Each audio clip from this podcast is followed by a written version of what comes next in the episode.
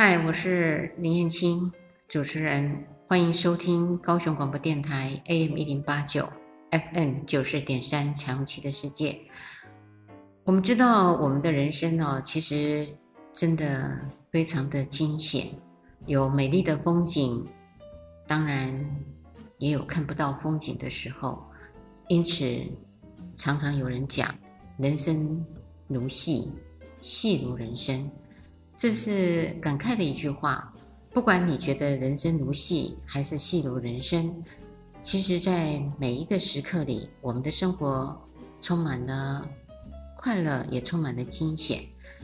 现在呢，有一群人把我们心里感情的部分要用数字来算了。什么意思？当然啦，可能听众朋友们会觉得说。在生活的柴米油盐酱醋茶，它都是钱呢、所以是数字。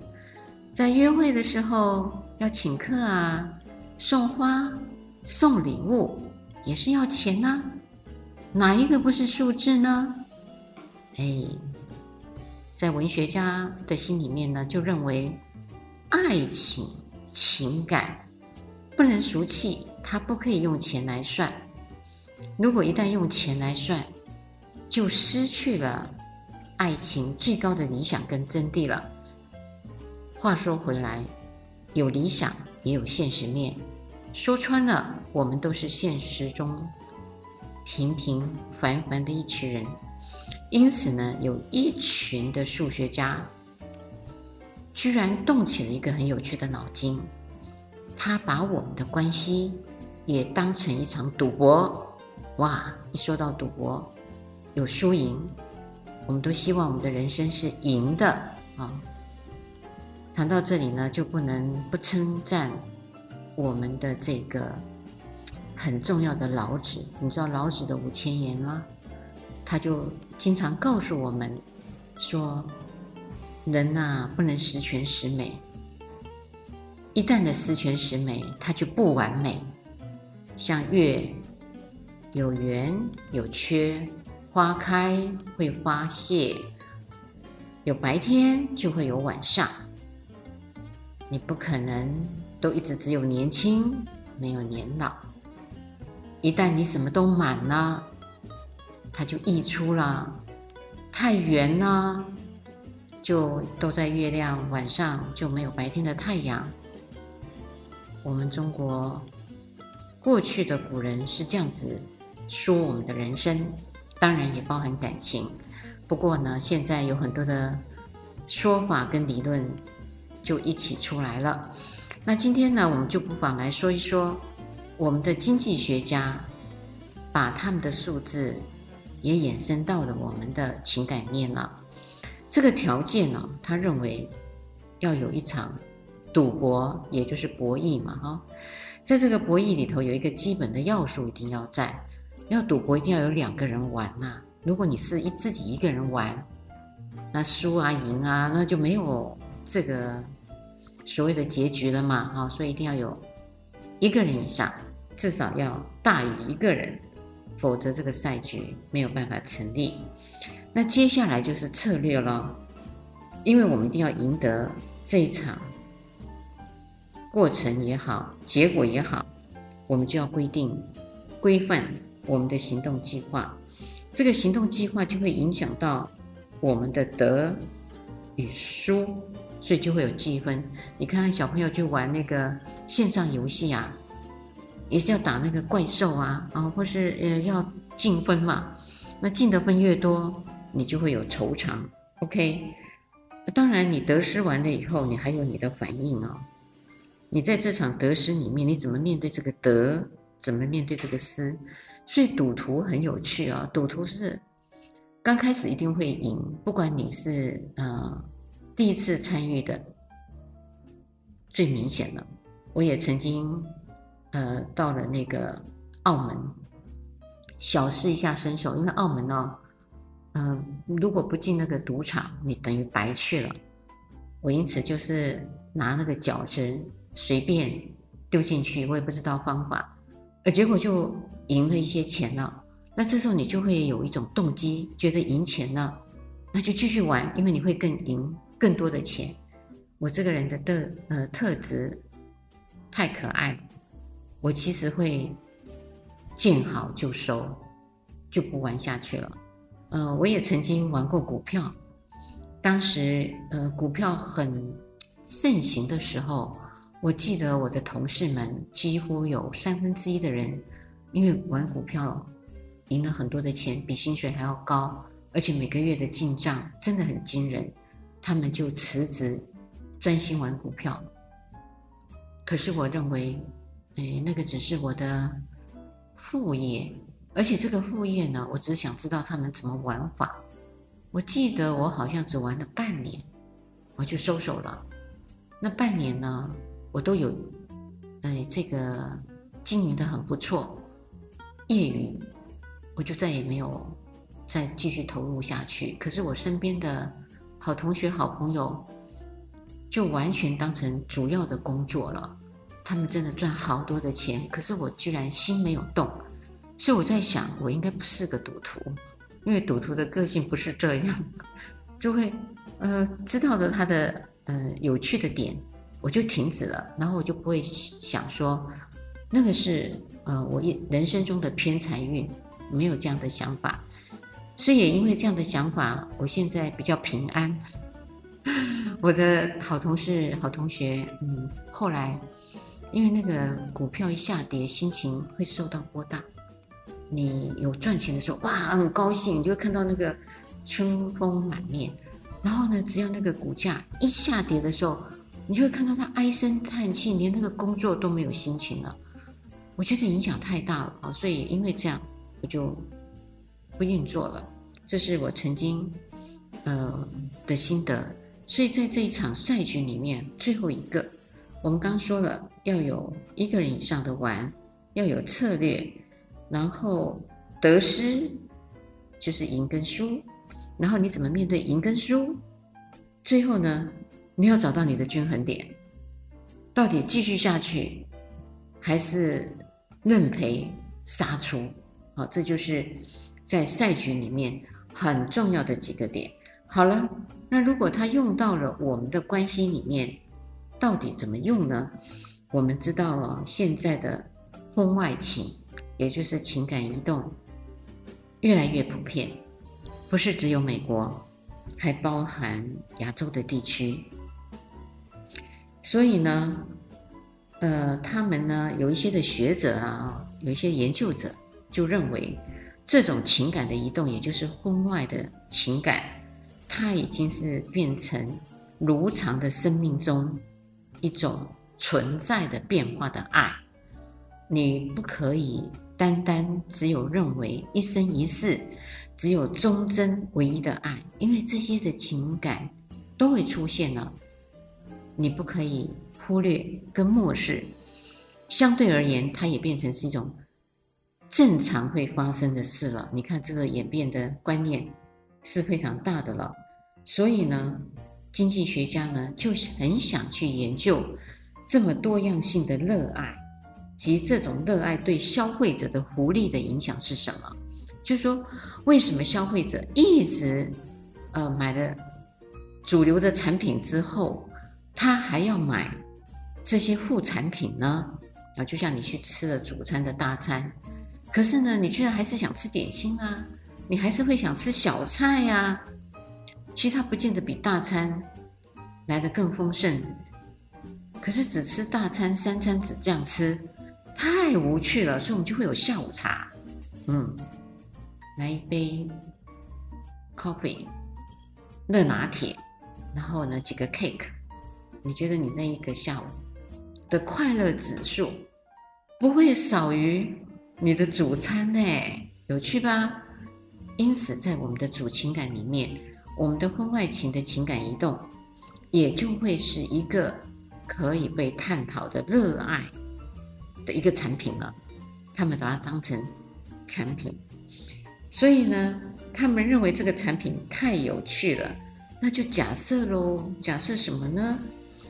假设呢，这个丈夫是骗子，因为丈夫会出去，他是背叛者。那妻子是忠贞的，这是假设啊，就是说这个女人呢，对这份的感情是执着的。那丈夫的出轨呢，是明目张胆的呢，还是暗中偷袭的进行？有啊，有两种啊，大多数的先生都会是偷偷的来啦，因为他们会希望他们的婚姻还在，然后那个小点心今天吃吃什么这个。呃，布丁，然后接下来呢，可能又吃吃，呃，所谓的肉松卷心卷，各式各样不同的点心，偷偷的来。那有一些呢，就会觉得，呃，他这份感情，他不需要了，明目张胆，或是呢，他觉得他的太太呢，就是很爱他，对他莫可奈何。可是呢，日子久了，婚姻里面太平凡了，太无聊了，所以就告诉妻子说：“你不能给我激情，你不可以给我变化，那我就要来一个这样子的情爱。”那太太可以有什么反应呢？免不了一个就是去抓啊，有些太太就受不了，一定要去找证据，甚至花很多的钱。请了这些所谓的抓猴啊，嗯，那这些钱其实很大量的，不是小钱。那抓到了以后呢，就是要告诉对方你做错了事，这是一件行为。那也有一种太太呢，就干嘛呢？睁一只眼闭一只眼，明明知道不抓不抓，那他们就来说了。如果呢，我们的婚姻里头有抓跟不抓这样子两个形式，到底对婚姻的利益哪一个比较好？那我就提出了，我说我呢，可能呢就会想到说，我呢不是不理会，我就呢也不抓，可是呢。我知道着，看着，监视着，那会是一个什么样的婚姻关系呢？或是呃，在约会关系里面，约会关系也会嘛哈。通常的女孩都会希望她的男朋友是忠贞的，那呃会踏两条船。我昨天晚上呢就看到了一个电影，我觉得很无厘头，可是给我很大的启示。我看着看着，我知道这个电影很没有。内涵，可是我觉得不会耶。看电影的人，其实可以从当中找到自己要的想法跟脉络。我就先分享我昨天看的这个故事，它的片名叫《欺骗》，刚好很符合我们今天要谈的主题。他就演了一个男生，呃，他也交往过很多很多的女生哦。可是，在交往这些女生当中呢，他其实都是同时进行的。比如我交往的 A 这个女女生，我另外呢，我也开始去交往呃另外的 B 的女生，他都同时交往的。呃，当然也有时候是被女生发现了，女生提出分手。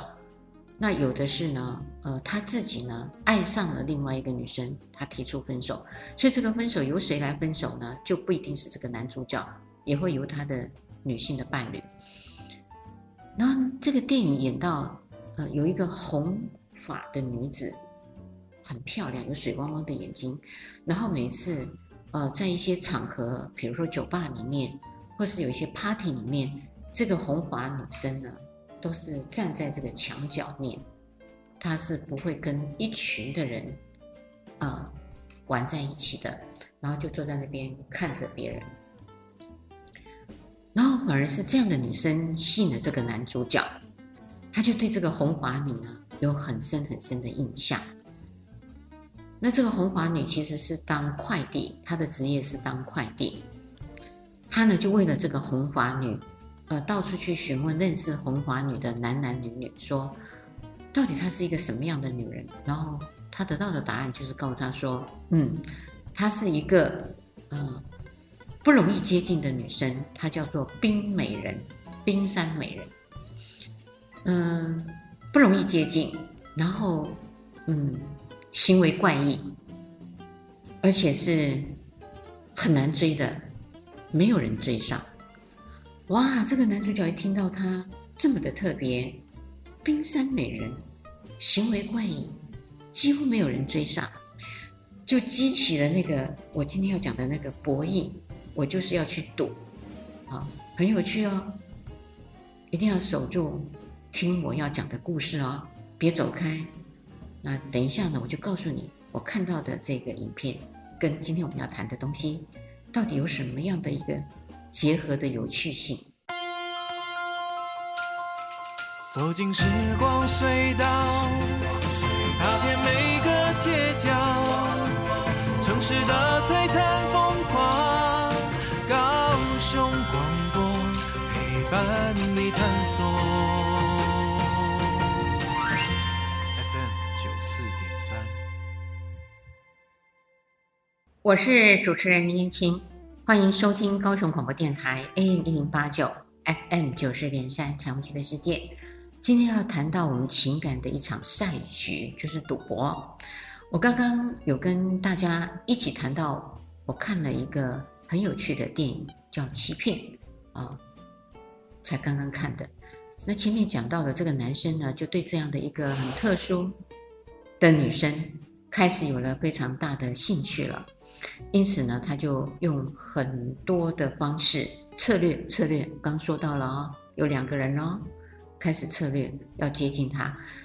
我要附带讲的是，这个男性呢，其实他有认识的一个女生，我们称她为小 A 好了，小 A 这个红发女叫 B B 女，那小 A 是一个中国呃华裔的女生，在美国长大。他对这个男主角是投入了很多的爱，他是忠贞的，他从头到尾都是爱这个男生，没有别的男朋友。这个男生呢，他有很多的过去史，我刚刚有形容了，嗯，然后呢，他就呃也同时跟这个小 A 的女孩子交往着，一起散步啊，干嘛？可是慢慢的，我就发现要情感移动，其实有前兆，他就会对这个小 A 的女生就有点敷衍了，就在跟他在一起的时候。呃，还还是会配合着，可是只要是那个红发女孩走过他的视线，他眼睛就会盯着那个红发女孩看。那这个小 A 呢，呃，以为她的男朋友只是对这样子的红色头发有兴趣，因为其他都是金发嘛、黑发嘛、褐发。可是这个女孩子呢，她就会一下子染成蓝色啊、满头的绿色啊、红色啊，嗯。后来呢，他就，呃，一直接近，接近了以后呢，呃，这个红发女呢也觉得他很有趣，然后跟他一起坐在车上的时候，就给他的一个 kiss，哇，这个男生就觉得哇，他得到的那个叫做酬偿，也就是说，我做了这个投资去接近嘛，然后女生给了我一个 kiss 回馈，那就是我的什么酬偿？这这其实，在。呃，约会关系里头是这样的啊，女生如果愿意跟你吻啊，给你摸啊，哦，然后你付出了这个餐点费啊，呃，送礼啊，呃，他没有用出钱来跟你等量回馈，可他用身体上的吻啊，呃，被你摸啊，嗯，那你就觉得这个赚到，因为在赌徒的眼中，我用钱赌下去了。那我得到了我的利润呢，是比我这个金钱还要大的接触，所以男生乐于投资，那女生就用像这个猎物一样喂你一点，喂你一点，因为那都是男生想要的。男男生的策略是这个，女生的策略是这个，有趣吧？来了，这个女生就给他一吻，然后他们的这个嗯团体里面的呃四个男生，他们是。同寝室，居住在那里，是一个乐团。他们是一个没有名的，很想闯出名号的乐团。然后就知道了，就告诉他说：“你不能这样哦，你如果要想定哦，你如果真的要小 B，那你就要跟小 A 分手，你不可以同时这样，这样子对小 A 来讲非常的不公平啊！”就谈到了我们的平衡性。这个 A 男啊，不这个男生呢，就一直觉得他有矛盾跟不舍，因为这个女孩子的专一是他非常喜欢的，可他那个猎物的心情，那个点心他又很爱，所以他就一直取舍不下，没有听这些的室友们给他的建议。那当然呢，他们就呃就在这样子的交往过程中，有一次呢，他们就要去表演乐团。然后要去 PK，啊，那个是对方常胜军，那他们是默默无名，第一次参加，他就觉得他的乐团呃非常的漂亮跟棒，需要这个 B 女呢去做这个参观，就邀请了，这 B 女也答应了，答应了以后呢，哇，他就很高兴，因为就给他很多的能量，嗯，他就是做那个打鼓打击的。他就觉得他可以发挥长才，而且他也可以弹吉他，他有两个他的技能。那当然，小 A 也去了，因为是她的男朋友去 PK，所以她比谁还要兴奋。然后男朋友表现得很棒，很棒，怎么呢？就赢了，就默默无名。我们经常电影都会看到那个会杀出一个程咬金啊，就突然那个很有名的呃长年累月获得第一名的就被。一个陌生的初生之犊打败了，哇！他的那个小 A 女友就兴奋到昏倒了，因为她太高兴了，她男朋友出名了。然后这个红发女呢，就这样看着这个女生，觉得这么夸张。后来那个原来另外的那个男生呢，呃，很主要的这个赢家就被打败了。他其实是这个。红发女的前男友，红发女其实有叫做七个恶魔男，七个恶魔男，啊，每一个都是在某一个领域上是非常强的，不然就是那个打架高手，不然就是黑社会的老大，类似这样。所以他给他的电话下面还有一个备注，这个男主角看不懂，原来那个是七个恶男。因为这七个恶男呢，跟他其实是纠缠不清的。他为了脱离这七个恶男，所以他来到了这个新的城市，想要重新做自己，把那一段的纠缠的感情离开，所以他才会演出一个不接近感情、很冷冰。结果没想到这样子反而吸引到了这个男主角，所以他就开始哇，就要去跟这些七个。恶男开始要有一些的搏斗啊，就非常的科幻。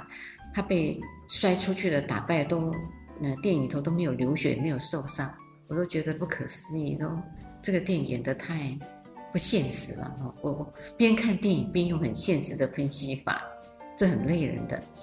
好了，后来他就觉得，为什么每次都会碰到这些很高干的男生？然后他就很想知道这个女生的过去。因为在交往过程中，不应该去问对方的过去，是一个礼貌。可他因为都经常要跟他的前男友，因为这些男生会跟他说：“她是我的女生，你怎么可以泡她呢？”他觉得真奇怪了，所以就去问这个女生，说：“你到底有多少男朋友？你的过去是什么？”后来女生就告诉他，原来他有这七个男生有不同的特质，但他都不想，嗯，不想再跟他们来往。可是最后一个是最厉害的，因为他是音乐界的，呃，公司的老板。他就告诉他，他其实很爱他这个男朋友，可是呢，呃，这个男朋友很忽略他，他一直为了想要引起他的注意，每次呃用了很多的策略，想要他来看见他，可他男朋友太专心事业了，可他男朋友控制狂，因为他很有钱。所以就不需要这个女朋友去打工，然后那个影片里头就很像机器人。原来那个女生的那个颈后啊，有一个那个可以控制的晶片，她的思维、她的动作其实是会被控制的。那这个新的乐团，因为它成名了，有小有名气，他们就很想跟唱片公司取得合约。然后这个最后一个是最高干的男朋友，就跟他们说。只要他回到我的身边，那你们就可以跟我签约，那将来你们就会有很多很多的钱。然后这个女生后来有爱上了这个男生，因为她觉得她的一生结交的七个男朋友，觉得这个男生是最纯洁的、最有趣的男生，而且最好的男生。虽然他也有很多的女朋友，可是他都呃会去做分手，然后再期待一段，而不是像这些男生，呃只想控制他，所以他就呃在那个过程里头就要为他牺牲，去做这样子的一个情况，所以他就回到了这个男朋友的身边，然后他其他的那个团员呢，因为都都想成名嘛，只有这个男主角不想。那缺他一个没关系，所以他们都进去了。呃，后来，呃，他就很颓丧的回到了他的室友身边，然后他的室友就问他：“你真的爱这个女生吗？如果你真的爱，你就要克服这个七个男生的恶男，就是你的七关，就有点像这个呃我们的《三国演义》里头的关羽过五关。”斩五将一样，所以他就要他要去一一的克服，他就得到了好朋友室友的支持，他就回去。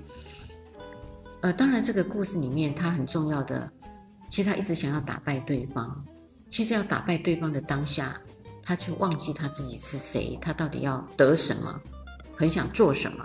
后来他会打赢最后的这个呃音乐公司的。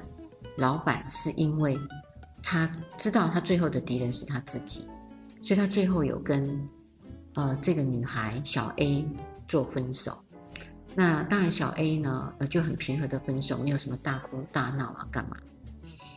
呃当然他在危险的过程中，在打七个男生的中间，我我觉得这个小 A 呢呃她知道她的男朋友呃已经是跟她分手了，她很可爱的就还是想帮男朋友。处理，因为他还爱他，所以他就等于用合合作的方式帮他打败了这些的呃红华女的男朋友，所以我就看到这个小 A，他的情感呢没有占有，我体会到的是没有占有。然后最后呢，当然红发女呢就很清楚告诉男主角说，嗯、其实你应该要离开我。因为我不是一个很好的女生，因为我都交往了这些人，那我也很高兴我认识你，因为你让我知道什么叫好，什么叫单纯啊。那我很想自己去静一静，重新找回我自己啊。因为他发现小 A 很爱这个男生，嗯。那在这个节骨眼下，那个红华女就要远走嘛。那当然，这个男生好像也觉得对。就没有去追，那反而是这个小 A 女就告诉这个男生说：“我是非常棒的女生，而且呢，我很特别，你是配不上我的。”然后告诉男生说：“你去追回你自己爱的吧。”然后男生就这样看着那个小 A 女友。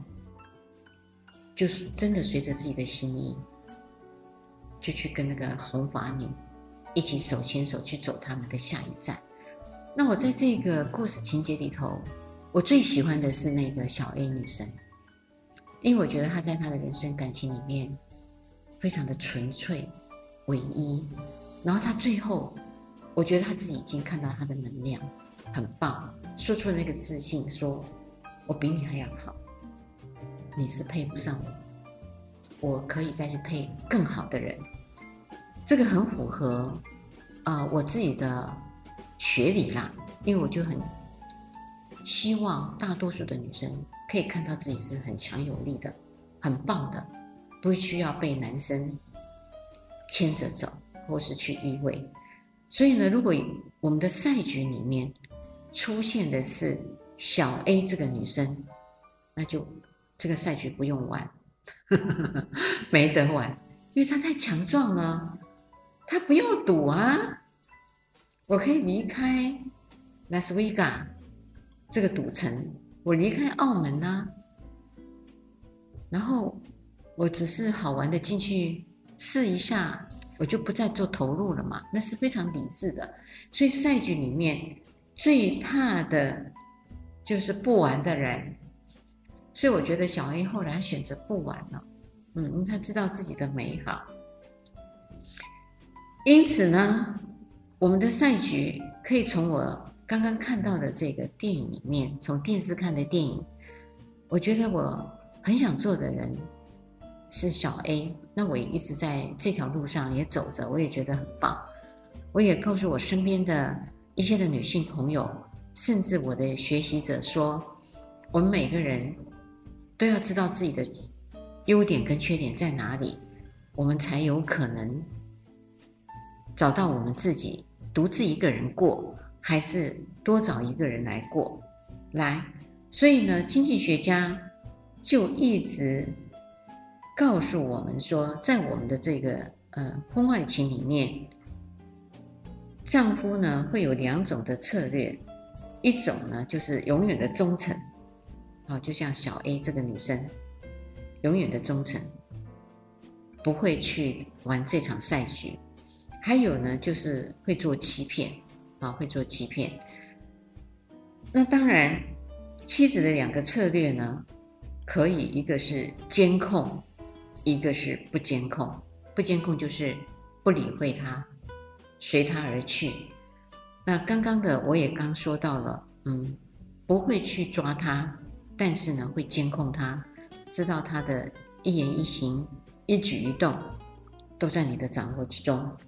那这些呢，会不会对后面的婚姻有一些什么样的好处，还是坏处？我觉得这个结局是大家想要听到的。仰望未来的隐隐期盼，将希望的声音打开。我不孤单，因为有你陪伴。只要收听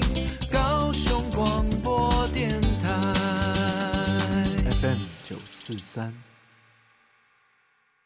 我是主持人林燕青，欢迎收听高雄广播电台 AM 一零八九 FM 九四点三彩虹旗的世界。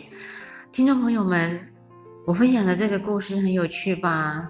呃，可能你们会觉得这个主持人太可爱了，把一个稀奇古怪，然后也不见得看得懂的电影，可以看成这样呀，这就是我的兴趣。呃，当然，嗯，在看的过程里头，我也希望透过我的眼睛跟我的思维，以后呢，我也会陆陆续续的，可以把一些的电影，呃，跟大家一起做分享。可能是你们看过的，也可能是你们没看过的，都没有关系。因此，在刚刚的那部电影，我们会看到了输赢。刚刚那个小 A，我觉得他后来，呃，他应该认为他很棒，他离开了这个赛局了。那前面那两个，他们也是某一种程度，他们在这个赛局里面，他们也投入了他们的时间，投入了他们的感情，也投入了他们的执着。然后也获得了很好的结局啊！如果他们两个携手嘛啊，但走下去你就不知道了。所以我常开玩笑说，呃，约会的时候，呃，我们都觉得有浪漫有美好，可是进到婚姻的时候就见光死哈。呃，这个很有趣。不过呢，这个赛局理论呢，还是没有办法完全的解释我们的关系，因为毕竟人非常非常的复杂，复杂到了极点。不是数字，呃，就可以去做这样子的分析的。为什么呢？啊，因为在关系里面有太多的其他的变化。比如说，如果婚姻里面呢，还有包含孩子，你不能说，呃，这个抓完了，比如我刚说的，一个是抓先生跟不抓先生嘛。那抓完了，怎么样呢？有些人没有选择离开呀。没有离开的原因是为什么？孩子的福利，因为双方都很喜欢孩子，也承认孩子是他们的命脉。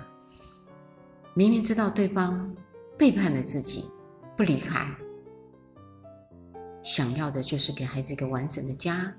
表面上平和的夫妻，让孩子认为有爸爸有妈妈在，然后等到他们长大。这种等到长大呢，有人就会设下年限，说等到他们十八岁了，我就可以离婚了。所以大家就开始演假面夫妻，没有性爱，但是呢，该给的生活费我会给，大家同样对孩子付出教育，呃，也共同的相处，孩子呢会感觉不出来父母有意，这是大人的想法。可是别忘了，孩子在渐渐的成长过程里面，他们也慢慢的会去察觉，也会看见。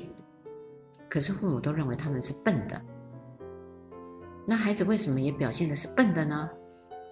因为孩子也很害怕父母离开。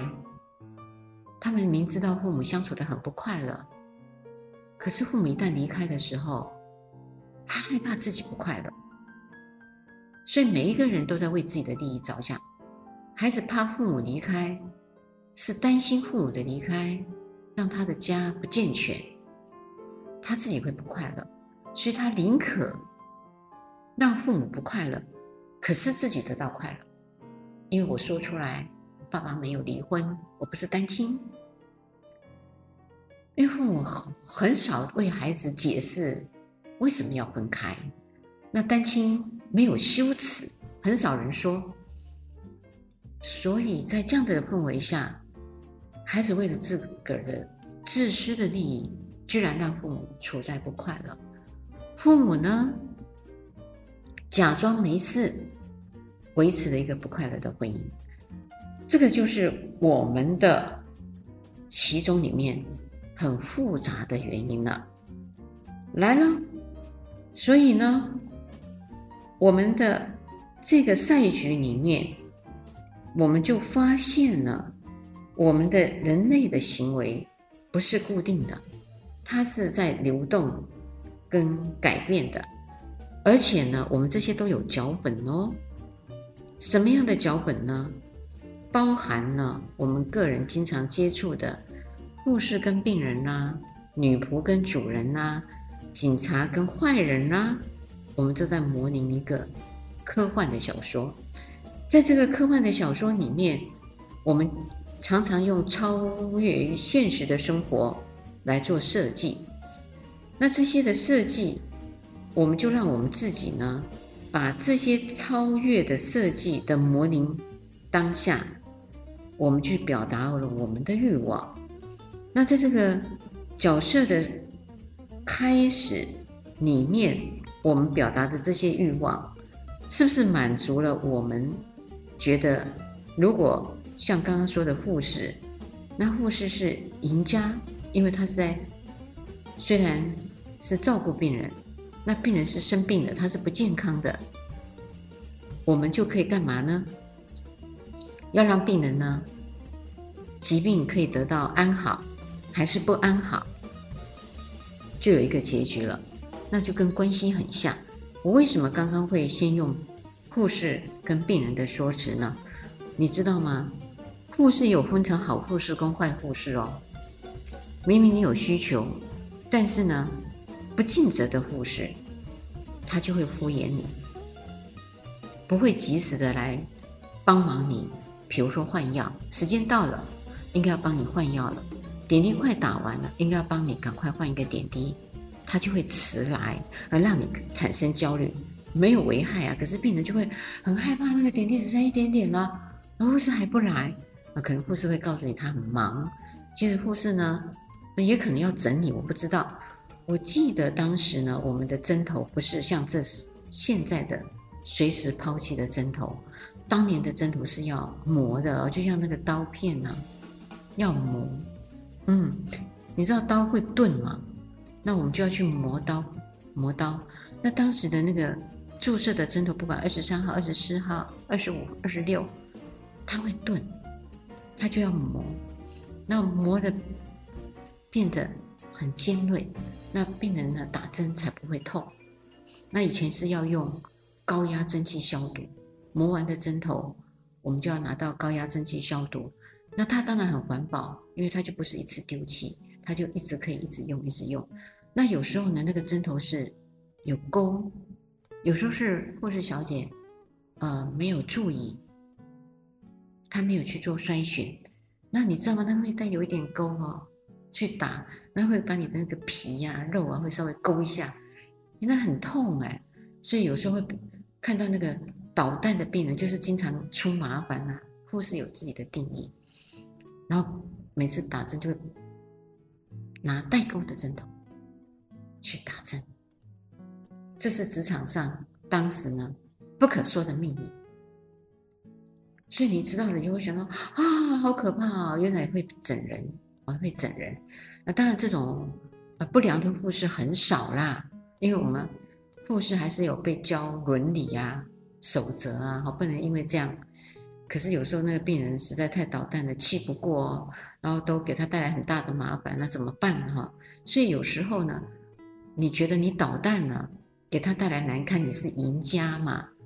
可是你反而在无形中变成输家，因为护士要整你。好，那就回到了我们的婚姻关系了。婚姻关系里头的赢家跟输家，